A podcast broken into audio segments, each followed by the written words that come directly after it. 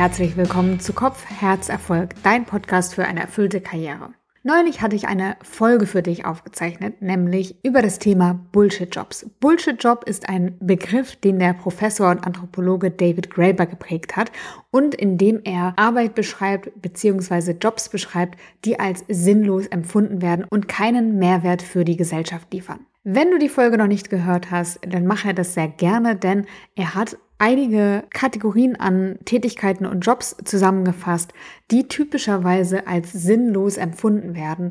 Beispielsweise die Flunkies, die einen Job ausführen, den es nur gibt, um eine andere Person wichtig aussehen zu lassen oder sich wichtig fühlen zu lassen. Zu dieser Kategorie gehören zum Beispiel Rezeptionistinnen und Rezeptionisten, Türsteher und Türsteherinnen oder auch Assistentinnen oder Assistentinnen. Per se sind diese Jobs keine sinnlosen Tätigkeiten, aber wenn sie nur dazu dienen, einer anderen Person Wichtigkeit zu verleihen, dann sind es sogenannte Flunkies. Eine weitere Kategorie nennt David Graeber die Goons, die Handlanger. Sie führen Jobs aus, die nicht nur nutzlos sind, sondern aktiv schädlich für die Gesellschaft. Beispielsweise Jobs im Marketing oder Sales, Mitarbeitende, die Menschen nur etwas verkaufen, was sie eigentlich gar nicht brauchen. PR-Spezialistinnen und Spezialisten, Unternehmenslobbyisten oder Unternehmensanwälte oder Anwältinnen. Es gibt weitere Kategorien. Wenn du diese Folge noch nicht gehört hast, dann höre sie dir gerne noch an. Heute soll es darum gehen, wie du herausfindest, ob du einem Job nachgehst, der sinnstiftend ist oder nicht. Und dazu hat die Professorin Tatjana Schnell gemeinsam mit Carmen Hoffmann das MeWork-Inventar entwickelt. Und in dieser Folge möchte ich dir die Bestandteile dieses Inventars vorstellen, sodass du für dich erkennen kannst, in welchem Maß dein Job dir Sinn stiftet. Ich wünsche dir viele Aha-Momente in dieser Folge und viel Freude beim Hören. Heute geht es um das Thema Sinn in der Arbeit. Ein für mich super zentrales Thema, denn es ist etwas, das uns Halt geben kann in einer Welt, in der immer mehr im Umbruch ist, in der wir immer mehr Herausforderungen ausgesetzt sind. Und für mich hat meine Arbeit einfach einen sehr hohen Stellenwert und die Sinnhaftigkeit meiner Arbeit, die ich in ihr empfinden kann, die hat mich schon durch so manche schwierige Zeit gebracht und mir immer wieder gezeigt, warum ich eigentlich jeden Tag aufstehe und das tue, was ich tue. Also für mich ein ganz bedeutender Aspekt der Arbeit Arbeit, als Sinnquelle zu sehen. Das muss nicht so sein. Wir können auch einfach nur arbeiten, um unser Geld zu verdienen und unsere Miete bezahlen zu können. Aber ich vermute, dass du nicht diesen Podcast hörst, weil du diesen Anspruch an deine Arbeit hast, sondern ich vermute, dass du bestimmt Sinnhaftigkeit in ihr erkennen möchtest, dein Potenzial entfalten möchtest oder aber Erfüllung in deiner Arbeit erleben möchtest. Heute soll es um ein konkretes Tool gehen, das dir helfen kann zu erkennen, wie sinnstiftend deine Arbeit für dich ist. Es nennt sich das Me-Work Inventar und es ist dazu ausgerichtet, Meaning in Work zu messen, also den Sinn der Arbeit. Nach der Sinntheorie von Tatjana Schnell sind es vor allen Dingen vier Merkmale, die wichtig sind, um Sinnhaftigkeit der eigenen Arbeit bestimmen zu können. Zum einen Kohärenz, zum zweiten Bedeutsamkeit, zum dritten der Purpose und zum vierten die Zugehörigkeit. Insgesamt gibt es hierzu 13 Aussagen und zusammen bilden diese 13 Aussagen das Modul 1. Es gibt insgesamt drei Module. Modul 1 betrifft die vier Merkmale Kohärenz, Bedeutsamkeit, Purpose und Zugehörigkeit. Es kommen zwei weitere Skalen hinzu, die dann Modul 2 bilden des MeWork-Inventars. Und zwar geht es darum, inwiefern deine eigene Arbeit sinnvoll oder sinnleer ist.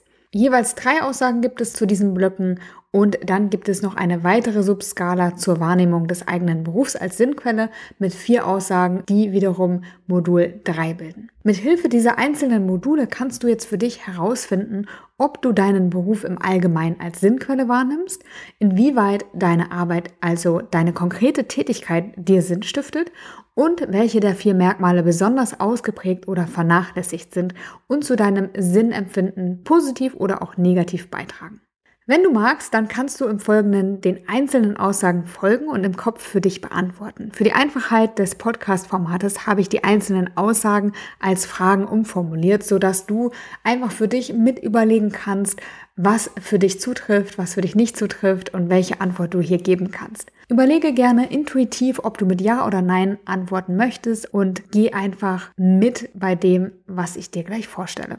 Falls du das MeWork-Inventar im Detail ausfüllen und vollständig auswerten möchtest, dann verlinke ich dir in den Show Notes den Link zum Fragebogen. Der wurde nämlich in einer der Ausgaben der Wirtschaftspsychologie heute veröffentlicht. Wir starten ganz hinten mit Modul 3 und gucken uns erstmal an, ob du deinen Beruf als Sinnquelle empfindest. Fangen wir erstmal ganz basic an. Welchen Job übst du aus? Bist du eine Lehrerin, ein Lehrer? Bist du ein Marketingmanager, eine Marketingmanagerin, Jurist oder Juristin? Und mit deinem Beruf im Kopf überlege dir einmal, ob du folgende Fragen bejahst oder verneinst.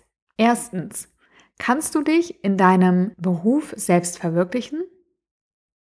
Zweitens, erfüllt dich dein Beruf? Drittens, kannst du an deiner Arbeit wachsen?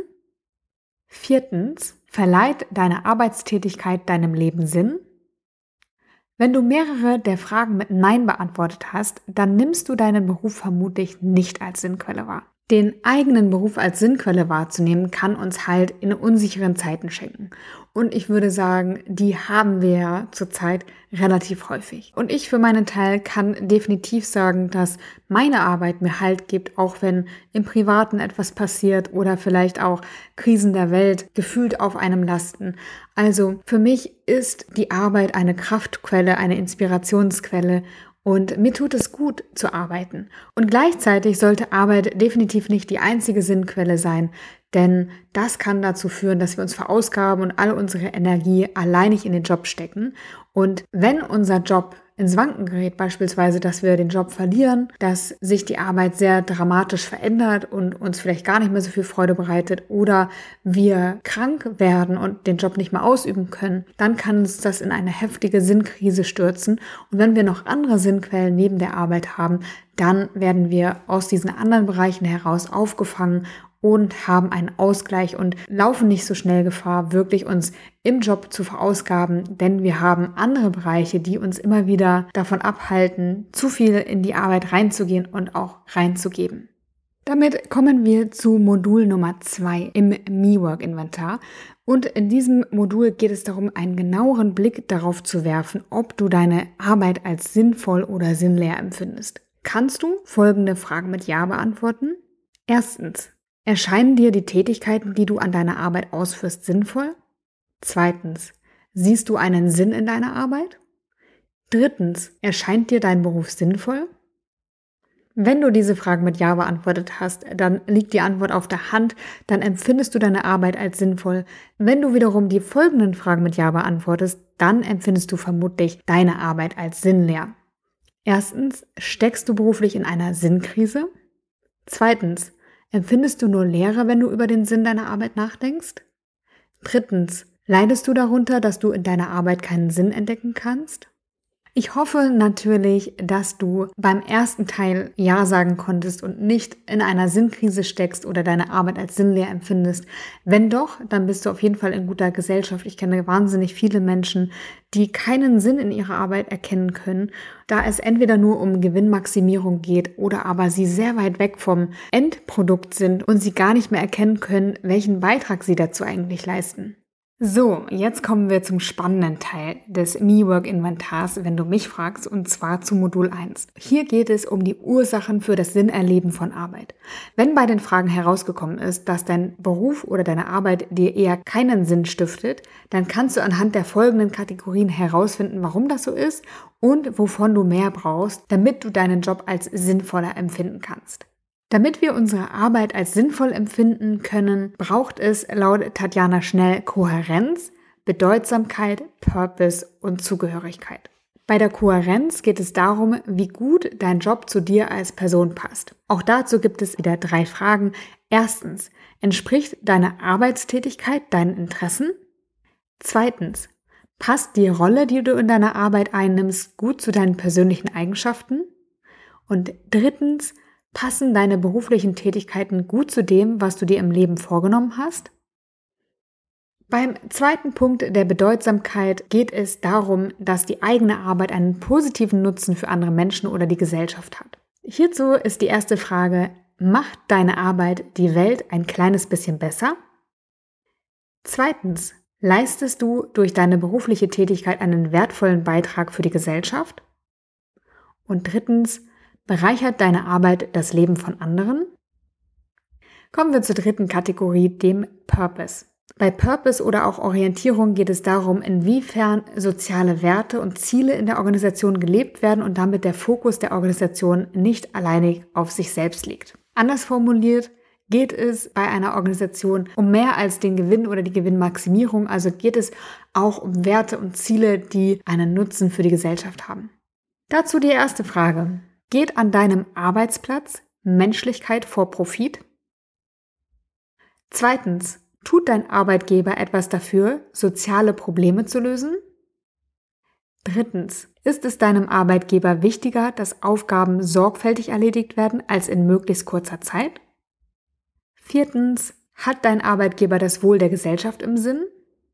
Spannend finde ich hier auch die dritte Frage, wo es auch um Qualität und Sorgfalt geht. Auch das ist aus meiner Sicht ein wichtiger Punkt, wenn es um die eigene Zufriedenheit im Job geht. Da hilft auch das Gefühl, eine wirklich gute Arbeit zu machen und wirkliche Lösungen für Probleme, die es gibt, erarbeiten zu können. Kategorie 4 ist die Zugehörigkeit. Zugehörigkeit als wichtiger Bestandteil für das Sinnerleben bedeutet, dass wir uns als Teil von etwas fühlen. Also als Teil eines Teams oder einer Organisation oder eines größeren Ganzen. Wir erfahren Akzeptanz, Wertschätzung und Anerkennung und fühlen uns verbunden. Dazu auch hier die Fragen. Erstens, bist du gut eingebunden in die kollegiale Gemeinschaft? Zweitens, fühlst du dich in Gesellschaft deiner Kolleginnen und Kolleginnen wohl? Drittens, seid ihr bei der Arbeit ein super Team?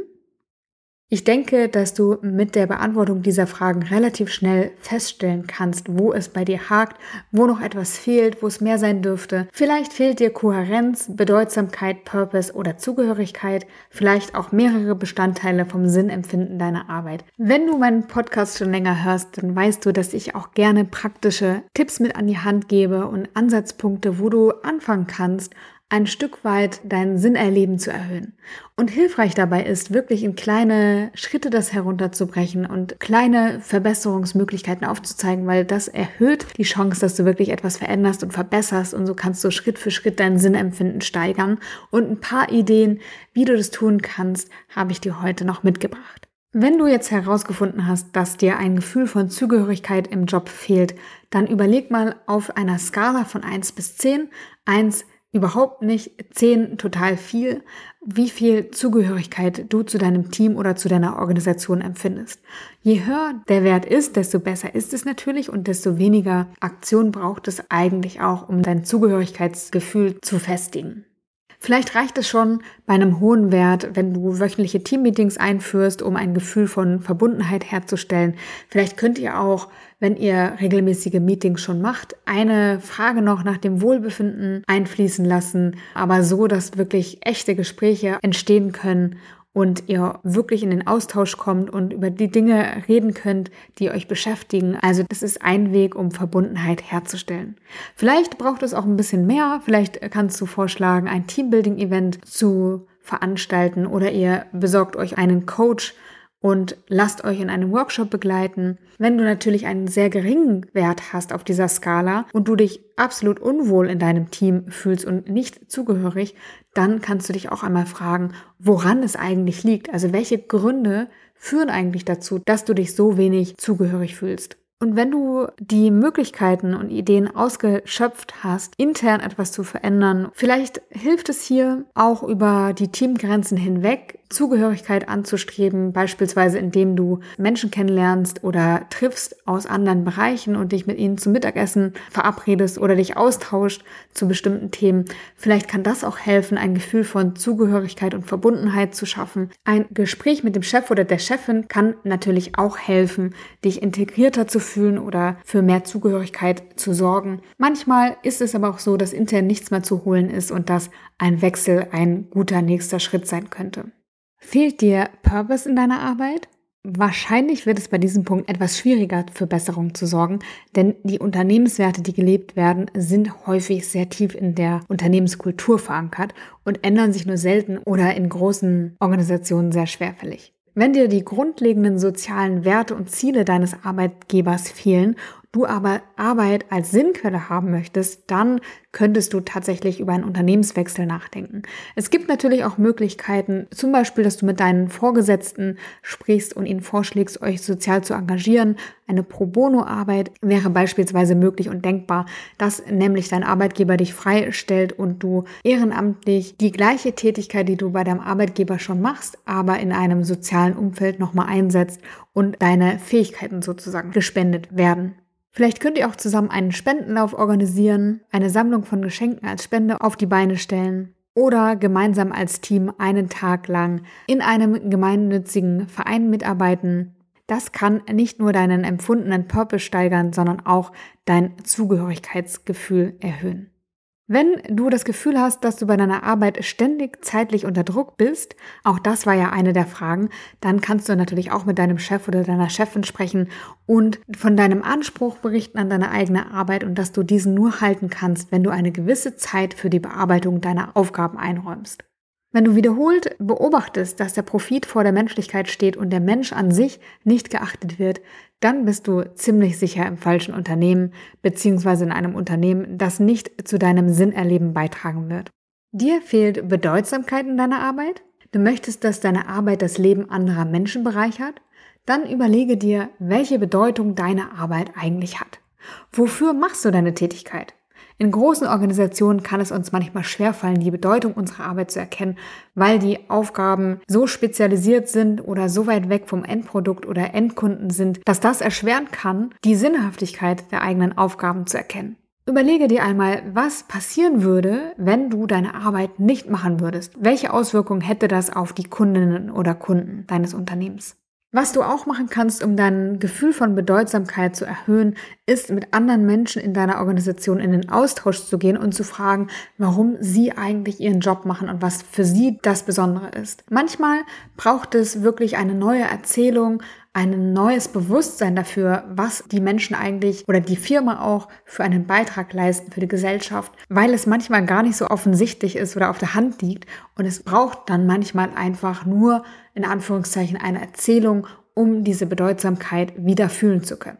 Ich habe vor einiger Zeit mit einem Unternehmen gesprochen, mit Menschen aus einem Unternehmen gesprochen, dem erst während der Corona-Pandemie wirklich klar geworden ist, welchen Beitrag sie eigentlich zur Gesellschaft leisten. Es war ein Hersteller von medizintechnischen Bauteilen und sie wurden in der Corona-Pandemie wirklich als systemrelevantes Unternehmen benannt und das war den Mitarbeitenden vorher gar nicht so klar. Also ihnen war nicht klar, wie wichtig die Arbeit eigentlich für die Gesundheit der Menschen in unserem Land ist. Das heißt, wenn du in Gespräche darüber gehst, was ihr oder das Unternehmen, für das du arbeitest, eigentlich so für einen Beitrag in der Gesellschaft leistet, dann kann das auch sinnstiftend wirken, wenn eine neue Erzählung gefunden wird oder ein Kollege oder eine Kollegin eine Erzählung mit dir teilt, die für ihn sinnstiftend ist und die auch für dich sinnstiftend sein könnte. Bedeutsamkeit finden wir auch in unserer Biografie.